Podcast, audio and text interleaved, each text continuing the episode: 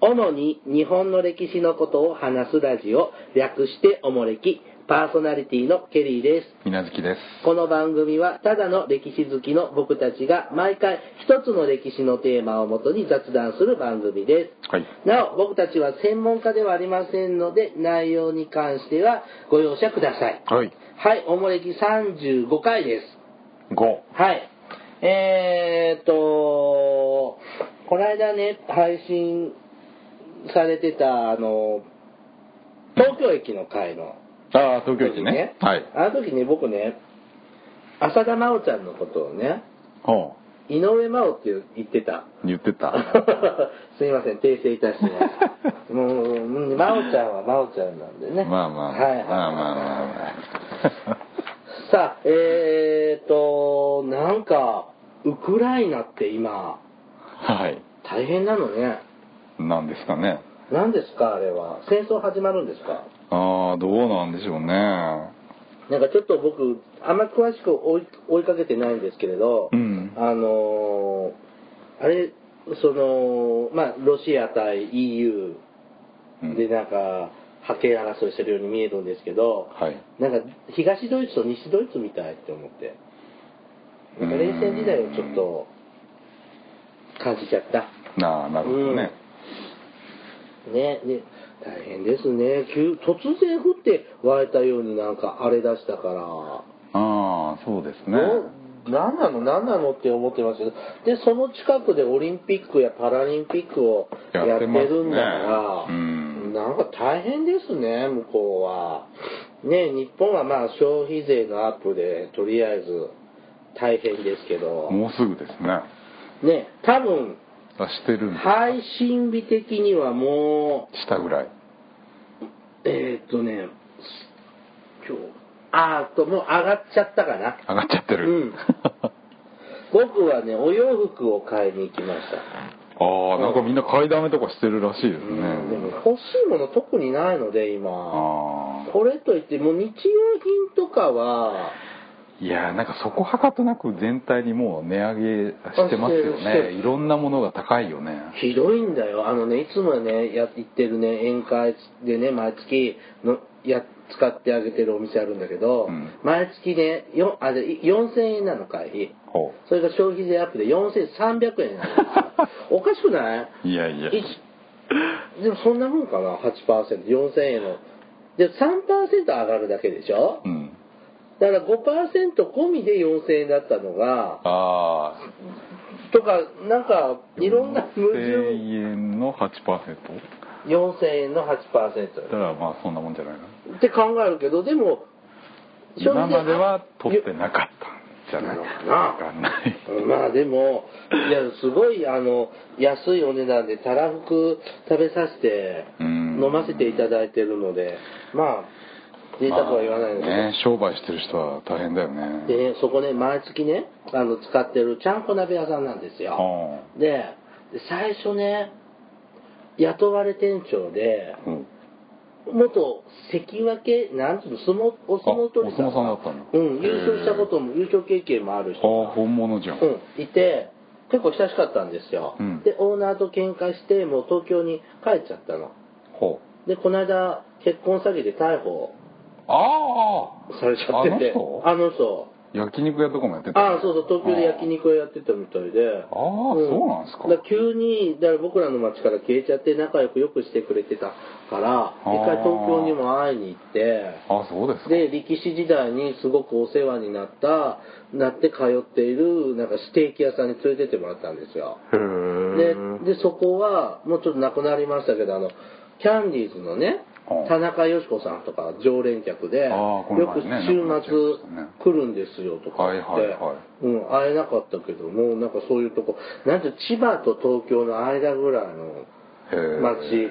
行徳あ行徳うん、あそこの駅の近くで、へーそ常陸牛とかあっちのあそうなんだ北関東の方のなんか和牛でとても美味しかったんですよへえうん、そういう思い出があってそれっきり数年何年ももう連絡も途絶えてるし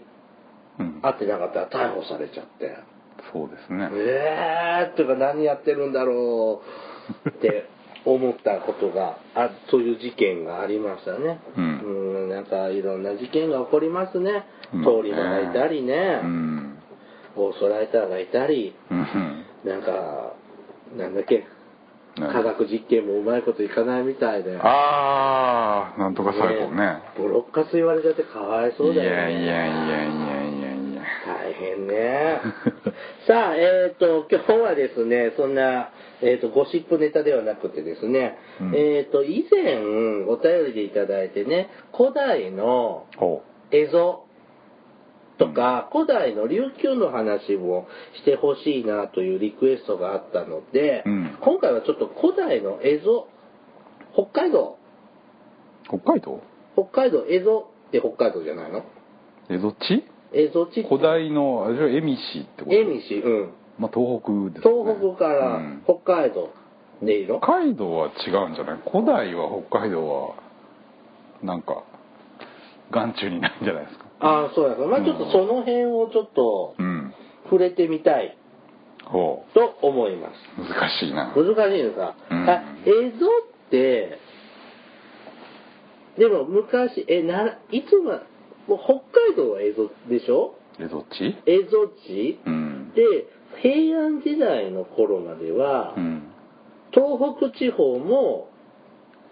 映像って言って、えみしって言ってる。うん、恵比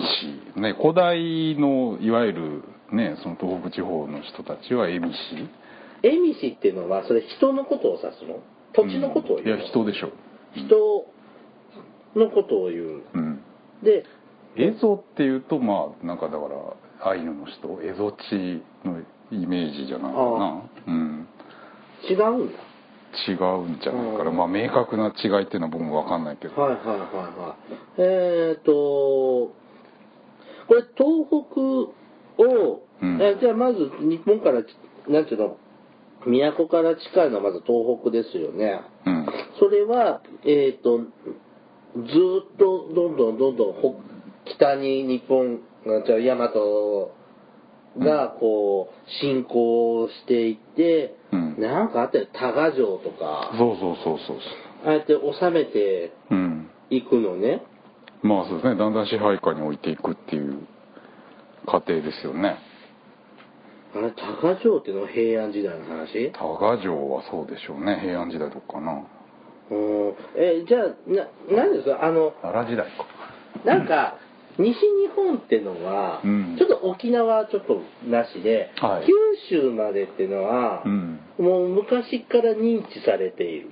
うんイメージがあるいやね、うん鹿児島のあたりも、はいはいはいあ存在は知られてて、うんねあるけどこう北日本っていうのは昔はどれぐらいまで知られてたの北海道がなかったのだうーんねえ認知はどうなんでしょうね本格的にこう日本人が北海道とやりたいするのはやっぱり中世以降でしょうねあ鎌倉からだんだん和人が入っていってっていうあのーほら古代の行政区分見るとこうはいはいはい山陽道山陰道東海道とかあると、うんひあれ東東山道東山道ですね東東山道ってむっちゃくちゃ広いじゃないですかうんなんか近江滋賀県岐阜県長野県だからそうですねか関らあ東とずっとうん北関東東北は、うん全部東山道っていうすんごいアバウトなうん扱いをされてますよね、うんそれぐらいあまり把握されてなかっまあそうでしょうね陸奥一国からやっとですよね奈良時代とかになって出羽の国ができてたそうか陸奥の国も出羽の国もむっちゃ広いもんね、うんでこれ2つ合わせて「おう」って読むんですよねが大打っていますねねうんねえあそれは確かに広いわけですね、うんでこれをえっ、と越後っていうのは昔からあるよねいちごはありますねでそっから先うんっていうのはこうなかなか攻略が大変だったのそこにはエミシがいたからそうですねあのあれでしょ「もののけ姫」に出てくるあのアシタカとかがエミシまあまあなんかそういう雰囲気ですね時あ代がよくわかんないって言われるああれ一応室町時代だよねあまあその頃にはまあ完ね全にねもうあはのいはい統一されてるんでしょうけども、ありますけどねうんだからあのあれはまあ空想フィクションですからねう、んでそうするとすごい、ね、時間をかけてうん進行していくんですか、まあだからあれですよねだから大化の改新ぐらいからうん大体あれへんじゃんなんだっけ坂の上の田村麻呂ああ坂の上の田村マン平安時代の初期ぐらいまででまあ大体東北の平定っていうのは終わるじゃないですかあれ坂の上の田村田村麻呂がまああの辺征夷大将軍になるんだよねうんあれが797年、ああそんな時期ですうね、ん、あれ征夷大将軍って蝦夷をそうそうそうそうやっつける将軍そうですだからね、征夷大将軍なのうん、これが本来の意味なんだよねまあ元来はそうですね、いっていうのはあのなんだっけほら幕末の時にほらあ上ー位上位の意と一緒だよデねビスまあそうですね野蛮な野蛮人っていう意味でしょうねじゃあ蘇我の蝦夷は野蛮人ああ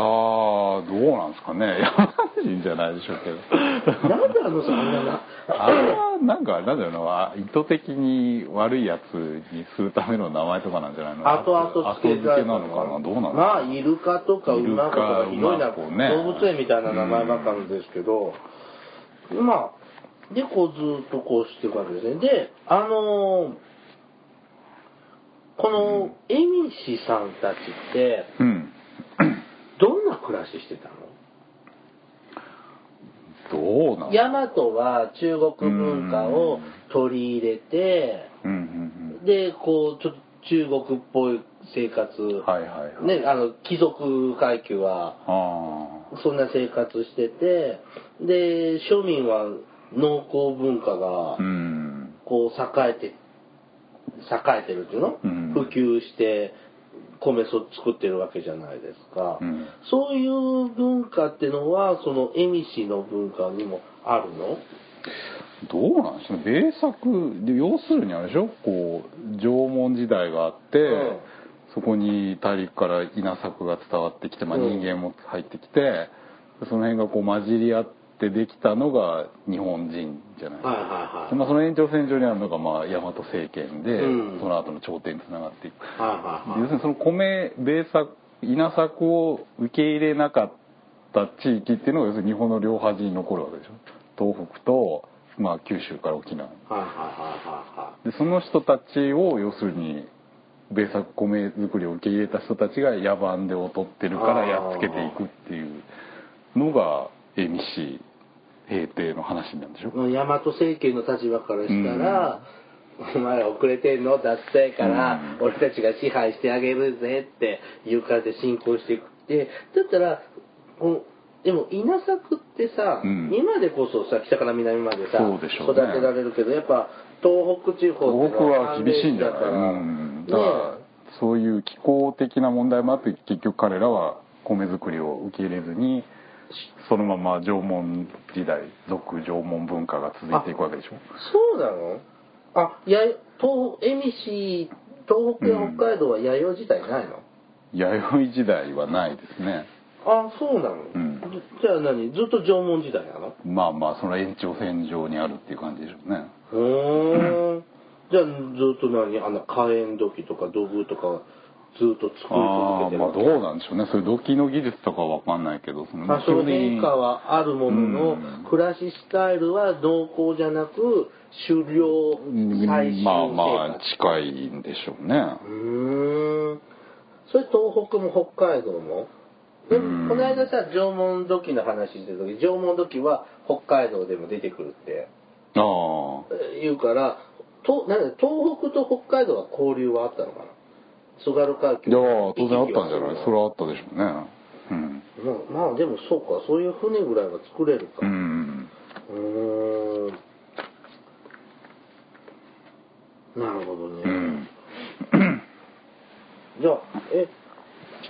じゃあさあのえエミシっていうのは後々アイヌになるってこといやだからそれは違うと思うんですよ多分アイヌの人は多分こう民族的に違うと思うんだけど違うみまた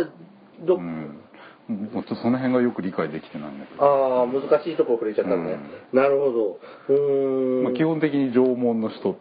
はまあ我々日本人と同じはいはい祖先でまあまあその大陸からの血が混ざってるのがまあいわゆる日本人じゃないですか日本人そうだね大陸のこ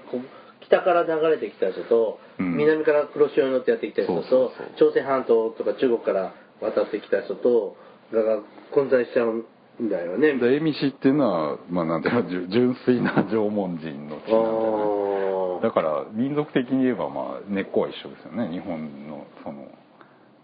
近畿の人とかと、うん混ざってるか混ざってないかっていうことなんじゃないのかな縄文人はあれでしょ胴が長くってあ違う違う北の人って足が長くってあ手足短くあ違う胴が長く手足が短い手で身長も低いあそうなのだってそのシベリアとかに住んでたら寒いからあーその調子手足とかが長いと熱の発散がうん多いからどんどんズブリブックリみたいなああ北方の人はうんうんでこう僕みたいに足が長いのは、うんこう南方あそうなんですかうんみたいな、あとなんか耳垢のこうカサカサとネチネチでもなんあかそんなのもあんじのょ縄文系となんか弥生人系とあるなんていうのも毛深いとかなんかえーまあそんなのまた違ちょうっと違うよな違うんですかうんなんかいろんなところでなんかあるみたいなのはうんこう聞きますけども、であ僕ねあのー絵西って、うんその東北のがこう平安時代にうん統一されたのは、うんしこう今話しててそうだって思ったんだけどもそうそう全部北海道の話だとずっと思ってた。ああ、うんエゾっていうのと意味っていうのがち違うんじゃないのうんうんそうですね。で、えっ、と、だから、じゃあほ北海道が、うんや山こう日本今でいう日本大和朝廷は支配しなかったの平安時代の時はそうでしょうねじゃあそこが視野に入ってくるのは松前藩ができるぐらい江戸時代ってこうんまあまあ中世鎌倉室町ぐらいからまあ日本人が行き来して、とうんまあその地名がついてないってことは要するに日本とは思ってなかったってことですねああ別江の戸国地ななんんていうのは要するにね野蛮人の土地っていう意識なんだかなるほど。えっ、と、ちょっと北海道の方にちょっと話をですけども、うん北海道はもともと蝦夷地と呼ばれていて、うんもっと古くは日本書紀、うん安倍の平夫、らあ平安倍の平夫ね、う夫ん、の遠征に、この渡り島、えっ、あと、ー越前とか越中の、こあのね、コスね、に、あの、渡、渡り哲也の渡る。はいこの、じゃあ、越の渡り島うんという名前で登場するところから、まあ、存在っていうのは知られてたんじゃないかなとは言われあーうんてる、で、唱える人もいるそうです。うんうんで、平安末期には、平安平安の末には、ええ蝦夷ヶ地島うんとか、蝦夷ヶ島蝦夷ヶ島っていうとね呼ばれていたそうです。うんで、えー、ともで気候も全然違いますね。違うねうん、そういうのが北海道で鎌倉時代に和人が移住してきたそうです。うんで北海道はアイヌアイヌモシリうんと言ってたそうですね。うんだからそれアイヌ語でしょうね。アイヌ人の人からのモシリってい言いうの方はでしょうね、うん、島っていうんですよ自ね。分たちの土地って意味ですねで和人が移住し始めてからは、うん和人のアイヌ支配過程を抜きにして北海道の歴史を語ることはできない、うんまあいっぱいなんか反乱なんちゅうの日本本州サイドから言わせてもらえば、うんアイヌが反乱するっていうのはよく聞きますねちょっと歴史にあります釈よ迦ね院の乱とああかった釈迦院の古社魔院の乱ってで今乱って言わないんだよねだからなんていうの戦い戦い古社魔院の戦い釈迦院の戦いってかっこいいよね、名前 が。で、もうちょっと、えっ、と、外国と隣接する辺境であったため、うん江戸時代はしばしば外国人とトラブルを起こし、はいはいえっ、と、なんか戦 争、戦いになるような歴史もあったそうです。うんで、えっ、と、そうですね。で、えっ、と、縄文時代っていうのは全国共通で、北海道にも、えっ、と、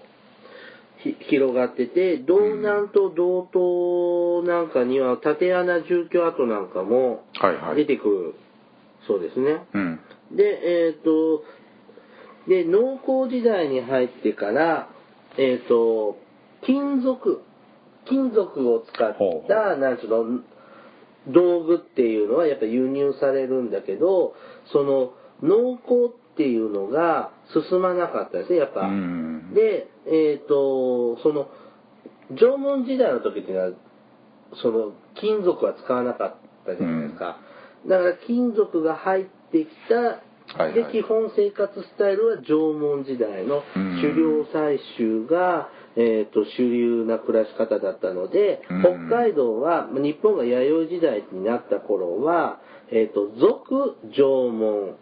時代とか、うん俗縄文文化時代、うんっていうのが、いうふうに今は読んでるみたはいいではすね。いはいで、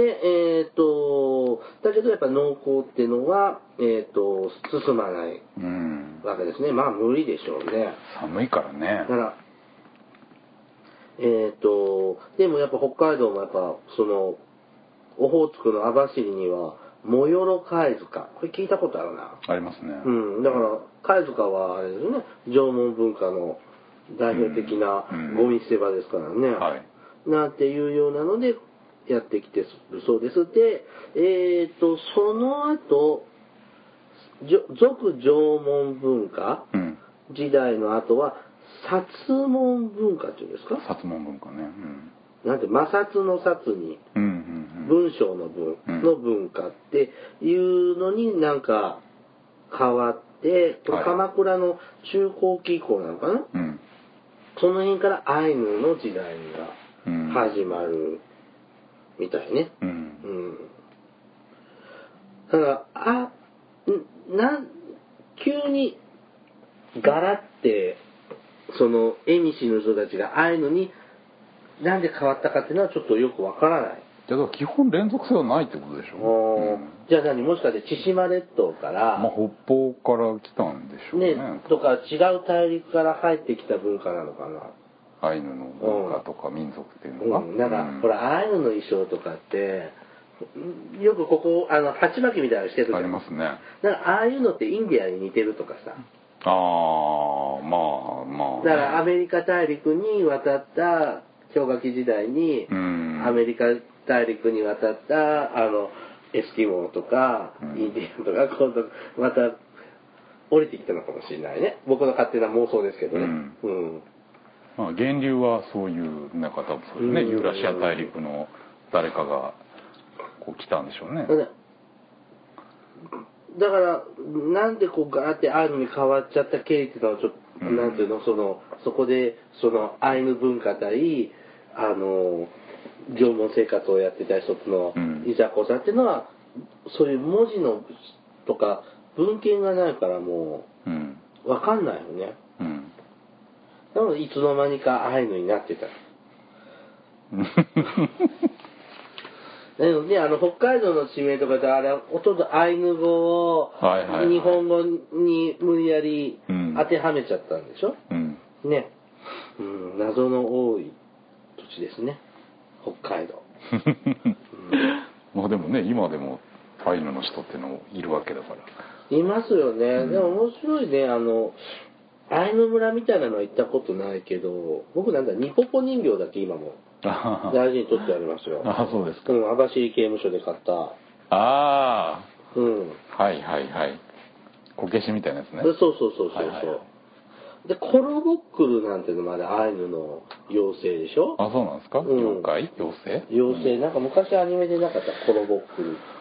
知らなあったんですよ、う、うんんだからアイヌの話になってきましたけどねうんうんねはいえっ、とこう恵美氏っていうのはその大和朝廷に属そうとしなかった万人扱いを受けた人たちのこと、まあまあそうですね縄文人の末裔みたいな感じなんじゃないいまだに縄文人やってんのみたいな感じで、で、奈良時代、平安時代にかけて東北は大和朝廷にこう屈していく。まあまあそうですね平定されていくで、うん北海道はほったらかし。北海道はまあ基本眼中にないんですだよかねらですね、うんまあ、大変だもんね、津軽海峡渡るのは。ううんん、今は昔も大変だもんでしょうねで北海道は、えー、と鎌倉時代以降からこうちょっと日本人日本人が和ね人がうん入ってきていざこざを起こしつつなんですね、だから結構あの幕末の 幕末じゃない明治の中頃までっていうのは本当にコテッコテのアイヌの生活している人たちっていたんだよねああでしょうね、もっと本当にごく最近なんじゃないですかねなんか、うほら歯に入れ墨とかするとかなんか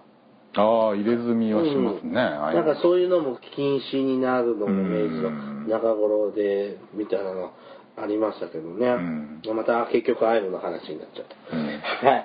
いね古代のエミシエゾッチの話をしましたさあお便りが来ていますはいはいえー、っとアマンさんからいただいておりますアマンさんありがとうございます、はいどうもはい、センター試験の回を聞かせていただきました。ケリーさん、60点、すごいですね。水月さんもさらに良さそうでしたね。うんえっ、と、今今後、おもれき主催の おもれき試験とか、リスナー、リスナーさん向けに企画しても面白いかもですね。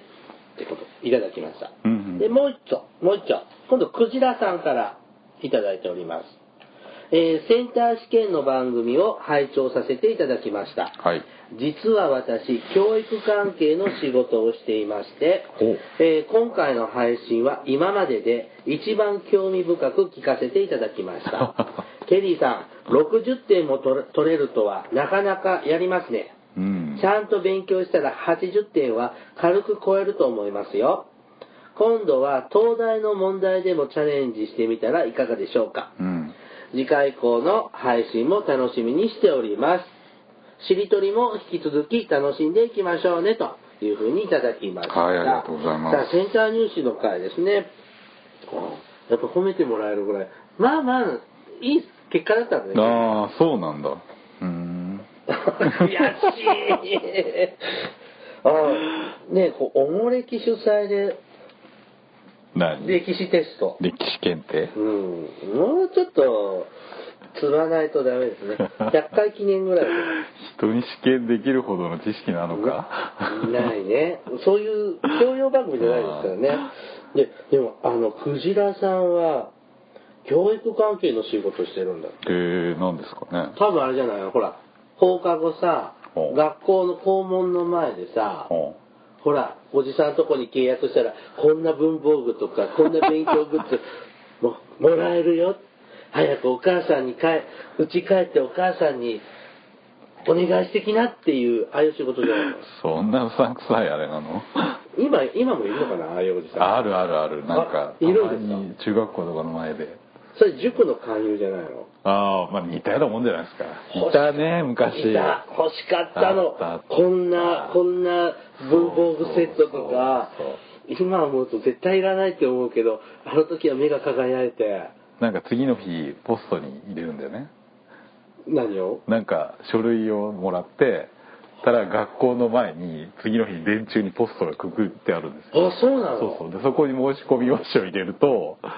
へえなんか送ってくるみたいないいい時代ですねね今絶対できないなかなか難しいよねえ僕もねそういうの何回か見て急いで帰って「お母さん」って言って、うんもうすすぐダメってああ、でも泣きじゃくった思いにはないけ ど僕もすぐ忘れるぐらいだなんかあったね、うんそういう仕事なのかな教育違うだ ろ怒られるよねえーっとで東大の問題をああどうなんです難しいんです新聞に出てますよね東大なんかも東大はあの二次試験ってことでしょ二次試験センターの後にやるやつでしょうん論述とかね結構ああそれは無理、ね かっこ抜きとかっこ抜きもえぐいよあそうなの見てないですか見たことあーは本当にだってう、ん見たら多分脳みそ溶けちゃうから溶けるよね多分うねん視界に入らないと思うんだ多け分ど、、うん、そんなに難しいんだで東大と京大によってもなんか癖が違うってなんかまあこそうですねの間、テレビで聞き聞いたんだけど、うん難しいのかなちょっと1問ずつぐらいやってみようかなやってみるうーん 赤赤本ちょっと見てこようかああじゃあちょっと探してみましょうかうーんどうなんだろうこあでもあの僕センターは本当学生あの受験時代受けてないんですけど、うんそのやっぱ社会科自体はねあの僕は政治経済を受けてたけど、うんそんな難しくないから日本史もそれなりに勉強したら僕が行った大学はそんな偏差値高い大学ではうんなかったからいけるかもうんうーちゃんと勉強したらっていうのがどの程度なんでしょうね このおっしゃってるあそれはちゃん と授業受けたらじゃないの1年うん2年だからこれはあの藤原さんが言ってくれたのはもうケリーさんベースはできてるんだよ、あうん、だからちゃんと試験向けのあの勉強をちょっとやったら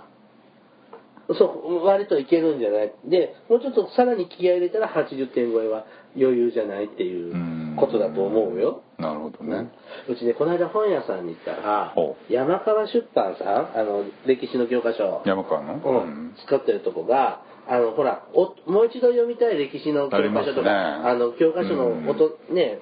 売ってるじゃないありますねんな感じで CD ロムついててあーなんかどっかのアナウンサーが歴史の教科書を読んだ CD がついてるの。あ文章をずっとじゃないの、読み上げてくれるうん、へーでそれを MP3 プレイヤーに落として聞いてくださいっていう付録のついた歴史教科書を売ってては日本史と世界史い買ったの買おうか迷ってると こそれいいかなそれで iPod で聞いと聞いてたら いいのかな自分で読めばいいじゃんうんでもほら聞きながら字読むと寝ちゃうのじゃあ自分で読んで吹き込んでもう一回聞いたほら2回勉強できるじゃん自分の声 で朗読してうーんそうねその方が安いし、それをまたポッドキャストで配信したらそれ著作権に引っかかるよね,、うんダメだね自分で楽しむぐらいにしとかなきゃいけないでしょうから、そっか自分で取ればいいのか無料じゃん無料だ ねでも一人で毎晩朗読してんの自分家でいやいやいやおかしいよ音読は大事ですよ大事ですねうんねえ大事ですけどね、ねうんなんかまたこれ多分1年後またセンターニュース2015をああそうでやる羽す目ねになるでしょうね恒例でうんうんあとなんかある学力あの小中の学力テストは難しいのあれはなんかあれだな公開してんのかな問題問題は公開してる公開してんですうかん算数だけやったもんあー難しかったけどへえだから、まあ、また何かあったら、ネタが尽きたら試験問題。ということで。 はい。じゃあね、終わりにしていきましょうね。はい。おもれきでは、リスナーの皆様からお便りを募集しています。お便りテーマは、あの時代に行きたい。あの人に会ってみたい。はいおすすめの歴史漫画。漫画えっ、と、大河ドラマの思い出や感想。うん